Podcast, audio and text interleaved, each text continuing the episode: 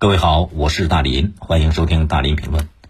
大家知道，现在疫情防控的形势比较严峻，全国各地的核酸检测工作也正在有序进行。不少人亲切地称呼奋战在一线的防疫工作人员叫什么？叫大白。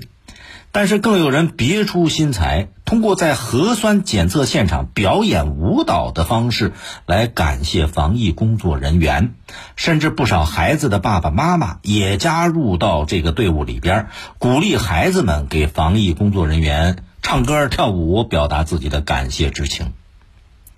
用这种表演舞蹈的方式去感谢防疫工作人员，出发点或许是好的，可是。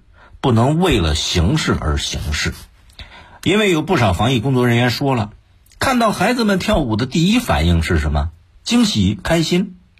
在实际条件允许的情况下啊，用这种方式表达自己的感谢之情，跳个舞、唱个歌，活跃气氛，让防疫工作人员得到片刻的放松和休息。但是，假如不顾核酸检测现场的防疫工作秩序，为了跳舞而跳舞，这就是盲目跟风，这就给防疫工作带来干扰了。最近这几天，大家都在关注这个事儿。你在网络上搜索“小朋友为防疫工作人员表演舞蹈”，五百多个不同的版本呐。甚至还有网友爆料，在核酸检测的现场，有孩子妈妈提着音盒，拿着手机。就专门去要给孩子录像的，孩子爸爸负责呃维持那个现场秩序，还在旁边喊着不要影响到我们家孩子。你说，哎呀，这种所谓的感恩的行为，那就变了味儿了，啊，它就变成一种这个掺杂着父母虚荣心的行为秀。我们说教育孩子懂感恩、尊重医务人员，这都没有问题。但是你不能搞形式主义呀！表达感谢、感恩的方式不是只有这一种。那为什么大伙儿都跑到现场去跳个舞、唱歌，这这就用这一种方式了呢？这里边恐怕有不少家长的虚荣心在作祟。不然，为什么你核酸检测现场，你让孩子去感谢，还非得拿个手机去拍照、去录像呢？干嘛拍完了之后还要把视频发到社交平台上，发到朋友圈去显摆呢？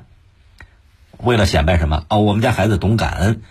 你这哪儿是感恩防疫工作人员呐？你这纯粹就是满足个人的虚荣心，仅此而已。更有甚者，强迫自己孩子现场表演舞蹈，孩子不愿跳，你就在那儿跳，为了拍视频。你说这种感恩行行为扭曲了。这是在消费孩子，消费防疫工作人员。我前两天在节目里边说个词叫“防疫爱好者”，这种人也是属属于防疫爱好者，为了在网上要流量。核酸检测工作要是老被这种表演干扰，这就挺犯闲的。啊，孩子在那边跳起了感谢舞，防疫人员怎么弄？你说防疫工作人员这时候该咋整？不想伤害孩子的自尊心，也不能驳了大家的好意。但是你说那防护服密不透风，一天穿在身上，那么多人要检测，时间紧，任务重，谁有功夫欣赏你在那儿跳舞唱歌啊？人家想着早点完成工作，完成任务，回去休息休息不好吗？还有不少深夜做检测的啊，给一些老人呐，给一些这个行动不便的人上门做检测，敲开门。发现自己早就被人家拿着镜头对着了，得被迫欣赏一段舞蹈。你说，作为防疫工作人员，这时候是感动还是无奈？这要是一晚上敲门都遇到那么干的，什么时候才能回去休息？而且你在现场来这种表演，也给人家工作带来干扰，影响这个核酸检测工作的进度。你说，工作人员都在那儿忙活着，你在那边。啊，忙不迭的跳起舞来了，那人家只能停下来等你呀。后面排队的人只能干着急。而且为了拍摄效果，有不少人呢在现场，尤其是很多小朋友在现场跳舞的时候还不戴口罩，真感染了，怪谁呀？那防疫工作努力不白费了吗？你看看，就这种感恩，这有点像什么？像搀扶老太太过马路，哎，老太太人要回家不行，非得搀扶从东边跑到西边，从西边跑到东边，一天搀老太太过八回马路。老太太为了配合你搀扶，连家都不能回。真要尊重和体谅防疫工作人员，哎，捐一点他们需要的东西多好啊！搞这些形式有什么意义呢？看起来挺正能量的，但是这种正能量是做出来的，是假的。